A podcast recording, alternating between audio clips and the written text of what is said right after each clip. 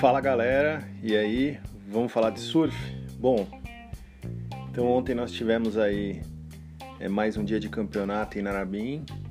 É, começamos, assim, um mar difícil, né, com bastante backwash. É, achei até que houveram algumas comparações aí com o mar aqui no Brasil. E também fica legal pra gente ver também, é, sabe, esse negócio de que o pessoal fala muito aí do mar daqui. Ah, nossa, o campeonato no Brasil, porque o Brasil, porque quando vem, ah, eu preferia que fosse na Austrália, que fosse não sei. Tá aí, velho. Onda ruim, onda ruim. Ruim para eles, né? Mas enfim, tem em todo lugar. E tem backwash em todo lugar. Você vê que tem dificuldade. Até vou enaltecer aí lá, ainda tem o fator tubarão. que ontem até fiquei pensando quando começou o round de eliminação, né? Vendo as baterias, eu falei, cara, nossa, esse pouquinho de gente na água, aquele, né, espelhadinho mar, falei, cara, isso daí é a cara do tuba, né? E realmente apareceu, então foi, foi graças a Deus não aconteceu nada, era um tubarão ali mais ou menos de um metro e meio. Eles conseguiram acompanhar e estava de passagem ali por North Narabim, né? Lembrando que ali tem uma boca, né, do lago ali do, do de rio, né, entre aspas, né? Onde geralmente acaba tendo uma incidência maior de tubarão, mas ele estava de passagem indo para o sul, então foi rapidinho.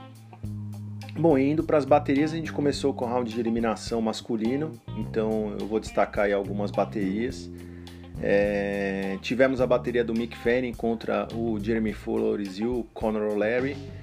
Mick Fanning ali fazendo o que a gente esperava, já mostrando ali um pouquinho do, do ritmo de competição voltando um pouco, quer dizer, fez uma boa bateria, achei que o Jeremy Flores também surfou bem, tava ali buscando ali um, um, as ondas, né? Ficou até contente, deu claim, o caramba.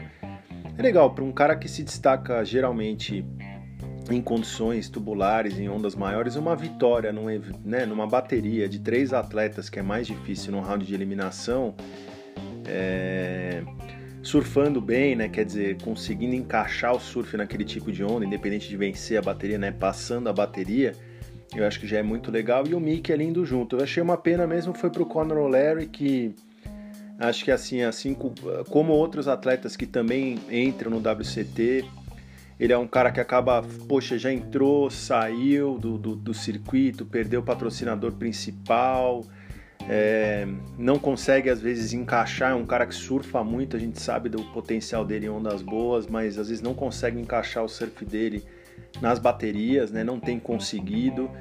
É, agora ele está correndo aí com as bandeiras divididas, né? com dupla nacionalidade, vamos dizer assim, entre o Japão e a Austrália, o que eu acho bem legal trazendo aí essa miscigenação. A gente tem muitos atletas e está vindo uma geração aí muito forte, principalmente de segunda geração, terceira geração de surfistas aí, ou mesmo primeira, mas de, de é, mestiços, vamos dizer assim, entre nacionalidades. É, nas Olimpíadas a gente vai acabar vendo muito isso de atletas que vão competir, por exemplo, pelo, pela Suécia, como acho que pode ser o caso do, do, do, do Kian Martin, por exemplo, não sei se ele vai competir pela Indonésia, mas que assim é filho de brasileiro com sueco, mora na Indonésia, então o cara tem três nacionalidades, ele provavelmente vai escolher uma para competir, talvez nos Jogos Olímpicos, até para conseguir a classificação mais fácil. É, mas no circuito mundial acho que isso vai começar a acontecer. Achei legal essa iniciativa do Conor. Então, passando o Mick aí, passando o Jeremy Mick, legal o Galego ter passado aí uma bateria e já indo pegar o Ítalo Ferreira é, no round dos 32. Então achei muito bacana também esse desdobramento, né? E seguindo em frente, a gente teve a bateria número 3, que foi do Kai Belli contra o rookie, né, ó, do, do, do, ano aí, o Matthew McGillivray, é, e o Mike Wright, né, o queridão, né. Então, assim, o Ibelli, pra mim, cara, tem que se superar realmente a cada bateria, tá surfando muito bem, a gente tinha comentado a respeito do desempenho dele no round 1, a prancha tá andando muito, eu ouvi os próprios comentaristas da transmissão em inglês e outras pessoas falando que o Caio tá assim sendo um dos destaques no free surf. É um cara muito completo, surfa muito, principalmente uma onda assim que tem mais pocket, né, mais cavado, então ele realmente está encaixando e achei legal ver esse feedback, né, escutar esse feedback de quem está assistindo o free surf lá e ele conseguindo transmitir isso para a bateria. Pro Matthew, acho que é aquilo, né? Hulk vai passar esses perrengues aí, às vezes, vai acabar perdendo bateria e faz parte. tem que seguir em frente. E o Mike Wright é aquilo, né? Eu depois vou fazer uma ressalva aí mais pra frente, e a gente andando nas baterias, né? Mas enfim, passou essa, essa fase também. E na quarta bateria a gente teve o Alex Ribeiro, pô, animal, pegando uma bateria pedreira com Conor Coffin e Adrian Buchan. Adrian ficou puto da vida que não passou, mas enfim, é difícil. É, é, o que a gente tava, eu estava comentando no, outra, na outra, no outro podcast anterior, né, falando do primeiro round, quer dizer, e, da própria etapa de Newcastle em podcasts anteriores. Quem não mixar é, o surf moderno né, com o clássico, então você tem o clássico, você mixar com o moderno, realmente vai ficar cada vez mais difícil passar as baterias. Então, se o mar tiver muito bom, e é isso que geralmente a gente vê o Book quebrando, então se tivesse por um metro e meio de onda ali, dois metros ele ia deitar, assim, ele ia surfar muito bem.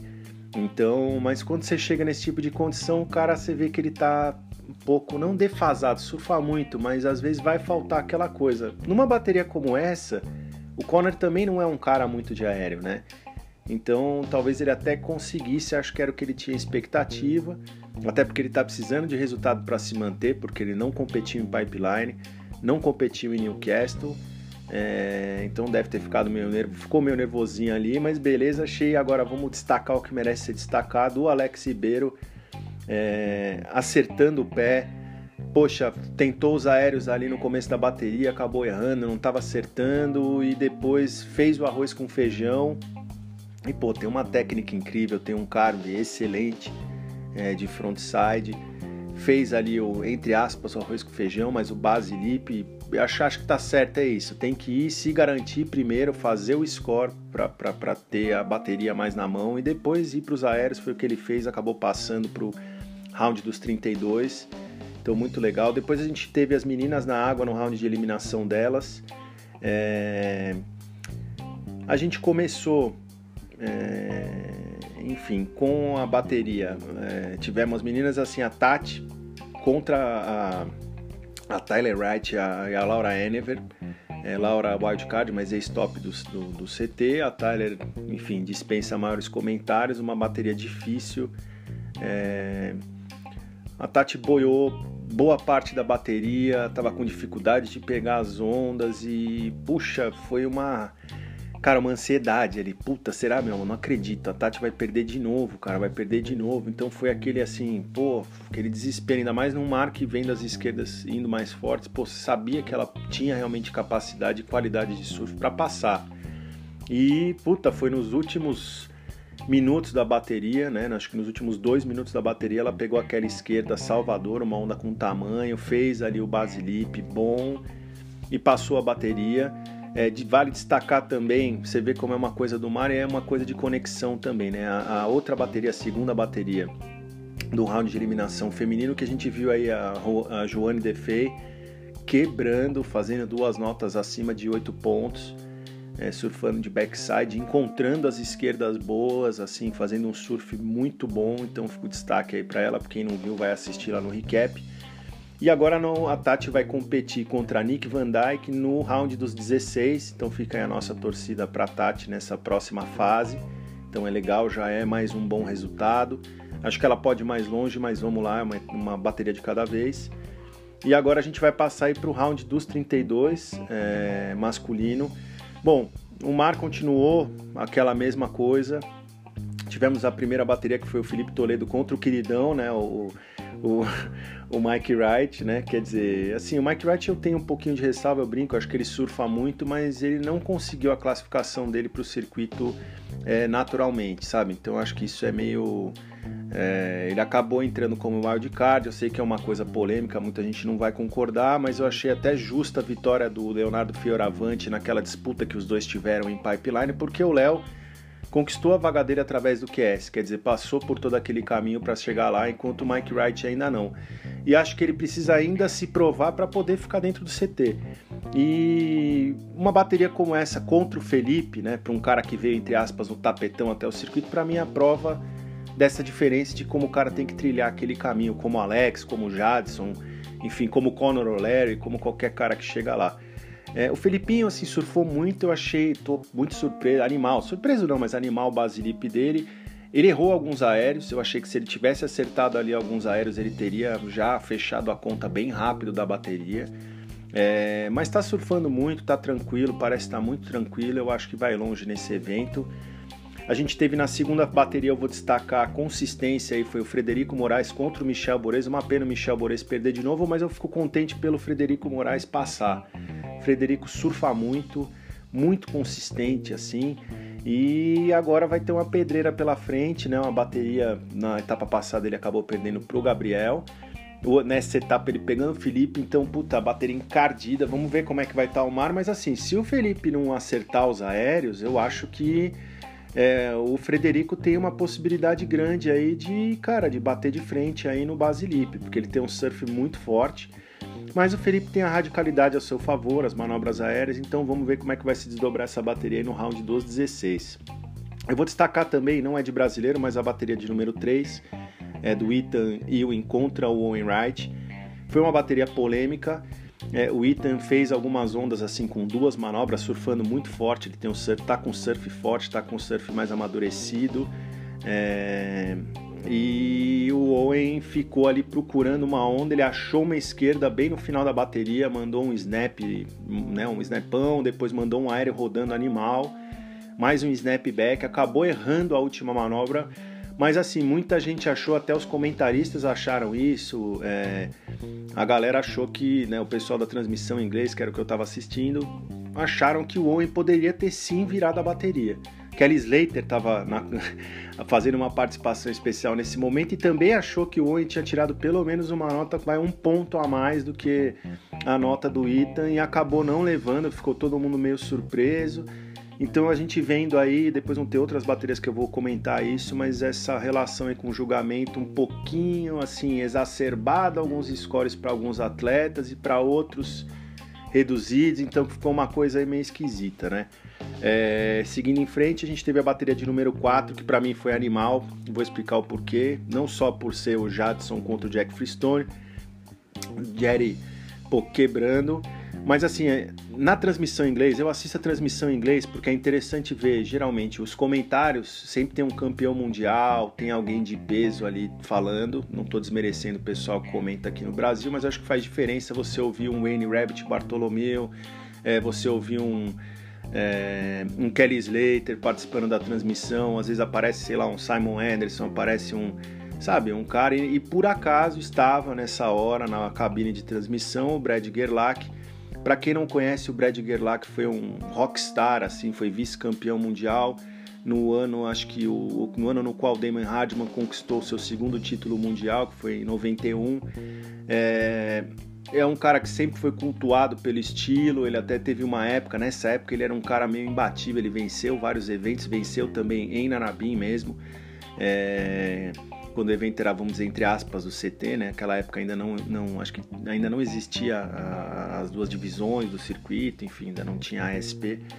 É, ele até já chegou a surfar muito tempo com as pranchas do Xanadu, é interessante ver algumas histórias deles com relação a isso, mas ficar para um outro papo. E ele tem o Wave Key, que é uma técnica que ele criou, é, ele treinou o Conor Coffin, já foi técnico de vários atletas e fala de estilo, de encaixe de manobra, de tal, de não sei o que. E é muito respeitado. Eu tenho lá as minhas ressalvas, né? Até para quem quiser ver, ele, entre aspas, todo mundo conta a história que ele foi aposentado numa etapa que o Kelly levou em Locanó que o Kelly deu uma surra nele tão grande numa bateria que o cara até saiu do circuito. Mas vamos seguir em frente. Então ele falando assim, ele falou das ondas, que ah, essas ondas estão muito parecidas com o Brasil, porque o Jadson tava botando um ritmo forte na bateria, né? O Jadson pegou uma esquerda ali muito boa, que ele mandou uma rasgada, depois deu uma, né, deu uma, deu uma batida, mandou uma rasgada, depois mandou uma na junção, então ele ficou criticando que o Jadson ficou para trás, que era um detalhe, não sei o que, taradá.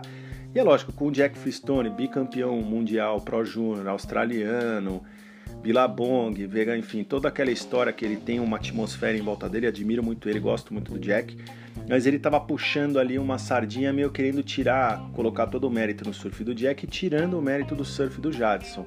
Bom, e aí Jadson como Jadson, pô, pegou, foram dois aéreos aí seguidos, pegou uma onda, já mandou um de ponta cabeça, daqueles invertidos bizarros de frontside, depois já foi mandou mais um, passou a régua, foi até engraçado que o Jack pegou uma esquerda e deu um aéreo um aéreo de backside legal, mas, cara, era uma onda de meio metro. Então, foi engraçado que eu achei até que o pessoal na cabine de transmissão, nessa hora tava o Richard Lovett, se não me engano, é, e eles ficaram quietos ali, tipo, pensando assim no, né, no Gerlach, enfim, pô, né, tipo, para de falar bosta aí, né, mas enfim, seguindo em frente, então foi legal, parabéns aí, Jed. É, bateria de número 5, Medina contra Dylan Mufati, o wildcard ali local de Narabim. Pô, Medina foi muito bem, passeou ali, tranquilão, quase acertou um aéreo no final da bateria, bizarro de, de, de, backside, que era muito alto.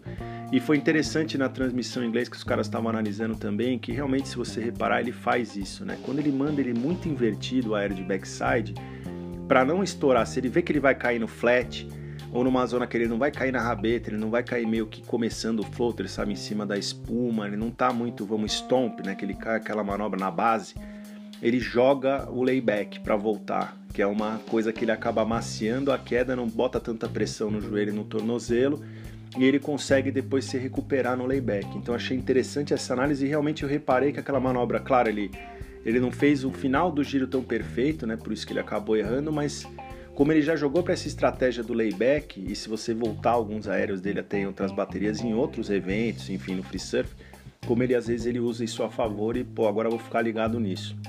Legal análise. Pô, Medina tranquilão saiu, elogiou o Dylan Moffat, achei que o moleque também se faz bem, mas enfim, ele passou um pano ali, fez uma presa, achei bacana. É... E depois foi falar com os fãs, tá muito tranquilão, achei legal, tirou foto com o cara, bacana. Elogiou, acho que isso é o que um campeão faz. Depois a gente teve a sexta bateria do Kyle Iberi contra o Seth Moniz. É, Pô, Caio agora acertou o pé, uma bateria difícil, o Caio tá surfando muito bem, as pranchas estão muito rápidas, ele tá, ele tá arisco mesmo, tá surfando muito bem.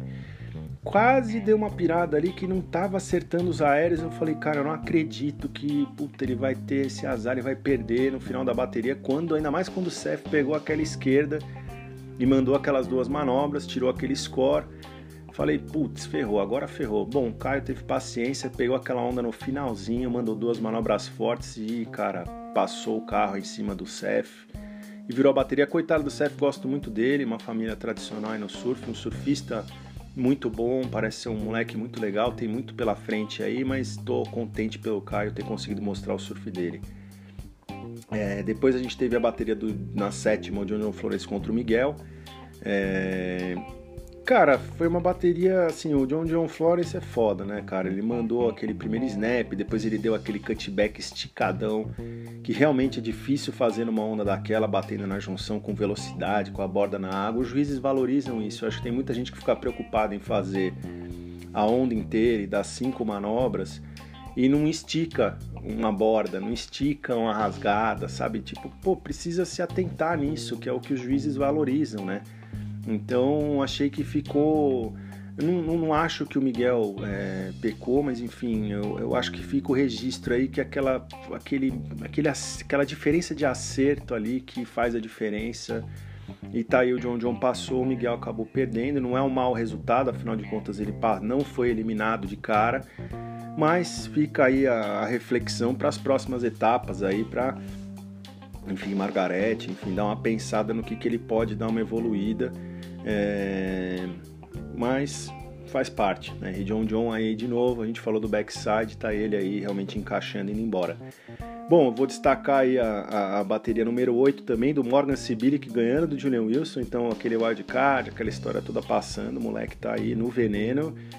E, pô, fica a pergunta, o Julian tá mais relaxadão, né? Eu recebi até um feedback aí de um, de um amigo, aí, um informante nosso lá na Austrália, é, um abraço aí pro Lele Gordon, mas ele falou que o Julian, pelo que eles observam lá, tá relaxadão, teve segundo filho, tá andando de bike, de motocross, enfim, tá fazendo surf ali, mas não tá lá muito focado. Eu aqui, olhando do Brasil, acho diferente, acho que ele não tá dormindo, o cara quer ser campeão mundial, mas concordo que às vezes aquele gás de pra ser o campeão mundial, não sei se ele vai ter, mas enfim, vamos, vamos seguir em frente. E a nona bateria que foi, cara, muito esperada, que tendo o, Fanning passado do round de eliminação, pegou aí o Ítalo Ferreira. O Ítalo, vou destacar, cara, acordou cedão, a gente viu nos stories ali, zero hora, ele já era o primeiro na água e ontem em especial ele tava com nada mais, nada menos do que Tom Carroll junto com ele. Bicampeão mundial local ali de Narrabim.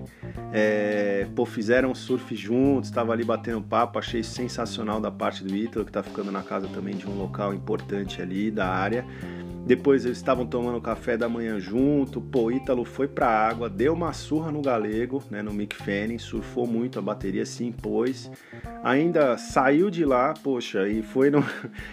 ter uma entrevista ali com, com, com, uma galera de um podcast, de um, de, um, de, um, de um blog, enfim, de um site ali, de uma página do YouTube, de uma galera mais loucona ali da Austrália que faz umas entrevistas.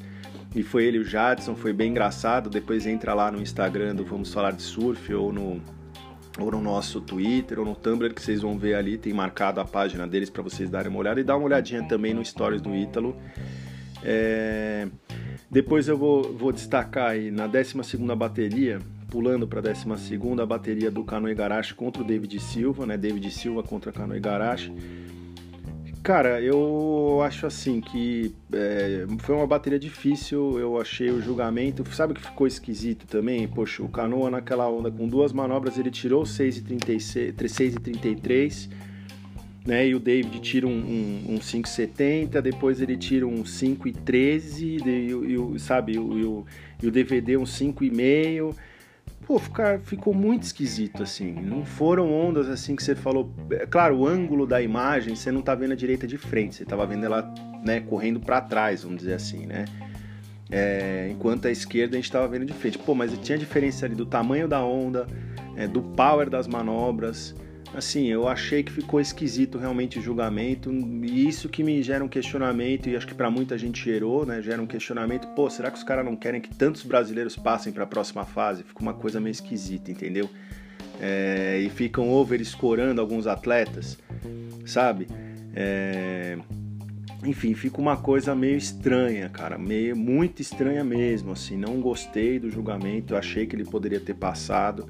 É, mas fazer o que? Espero a galera acho que pode botar pressão e pro DVD tá aí, pelo menos não perdeu de cara, mas é uma pena porque ele já estava construindo. Se você pensar, ó, vamos analisar a própria disputa do título, tá? E das vagas. O Kano Igarashi, ele estava em quinto lugar, né? No ranking, está em quinto lugar, acho que atrás do George Smith. E o David Silva em décimo. Então vamos supor que o David passasse essa bateria contra o Canoa e fosse indo embora no evento, que a gente eu acredito muito que ele iria. Provavelmente ele iria subir ali para os potenciais classificados, né? Chegando na zona dos 5 ali. Então é, é uma, é uma coisa para a gente pensar. Então, assim, acho uma sacanagem se foi isso que aconteceu e vamos ficar atento aí, porque hoje a gente tem rede social, tudo, vamos meter pressão nos caras aí que isso não pode acontecer. Mas David está surfando muito, não pode deixar isso abater a, a, a, moral e nem nada. Surf tá ali, tá no pé e é aquilo, meu. Vai passar algumas baterias. Achei que poderia ter. Se tivesse acertado algum aéreo, alguma coisa, daria para ter uma, uma comparação melhor. Então, de novo, fica a dica, né, uma reflexão daquilo que a gente até já comentou em outras ocasiões, de mixar o surf radical. Então, pô, põe um aéreo ali no meio do jogo, cara, para os juízes poderem fazer essa base comparativa enfim, fica a dica. Bom, ficamos com baterias pendentes então. A gente vai ter na 13 terceiro George versus o Alex. Essa bateria vai ser muito boa. Torcendo muito pro Alex ter as esquerdas, ele dá uma surra no George. A gente vai ter uma pena, mas a 14 quarta bateria Iago Dora contra o Peterson Crisanto. Vamos ver o que, que vai predominar em termos de onda. Mas vai ser uma bateria eletrizante aí, grande expectativa. Uma pena, vamos perder um brasileiro, mas faz parte, né? Com tanto brasileiro no circuito, não tem como a gente não se encontrar nas primeiras fases e também, claro, nas fases finais. É, 15 bateria a gente vai ter o Mineirinho contra o Griffin Colapinto. Bateria interessante, tô torcendo muito pro Mineiro passar e continuar sua escalada no ranking. É, e vamos ter uma bateria australiana, para mim, dos dois australianos que podem ir mais longe nesse evento aí, na minha opinião, que é uma também vão se enfrentar, que é o, o Brian Kerenan contra o Heath Hazelwood na 16 bateria. Vamos ver como é que vai estar tá o mar. É, eu falei até, passei a previsão que a WSL tinha passado através da Surfline, não se concretizou, o mar realmente ficou. Tiveram seus momentos, mas cara, foi um mar ali, vai, um metrão ali, um metro. É, falaram oito pés, eu não vi, só se foi em outro lugar da Austrália, porque lá não foi, enfim. É, tem um swell previsto para quarta-feira. Eu acho particularmente que talvez eles façam é, terminem o round dos 32, aí fazem um round dos 16 das meninas, põem uma parte do round dos, dos 16 masculino e depois fazem um final, Finals Days, enfim, o dia das finais na quarta-feira. Não sei, vamos ver se, como é que vai estar o mar. É, se essa previsão futura não se concretizar e tiverem ondas parecidas como a que tivemos ontem, eu acho que eles vão dar andamento no evento para encerrar logo e não perder essa janela de ondulação. É, e até porque, como a perna é toda australiana, seguir para a próxima etapa. Mas fica aí, enfim, depois pô, façam os comentários de vocês. A gente postou alguns vídeos, deem uma olhada, escutem aí o podcast, compartilhem. É... Por favor, pô, compartilhem também as publicações, convidem as pessoas para seguir. É... E é isso. Hashtag vamos falar de surf. E vamos embora, vamos ver se hoje rola. Um abração aí. Fiquem com Deus e aloha.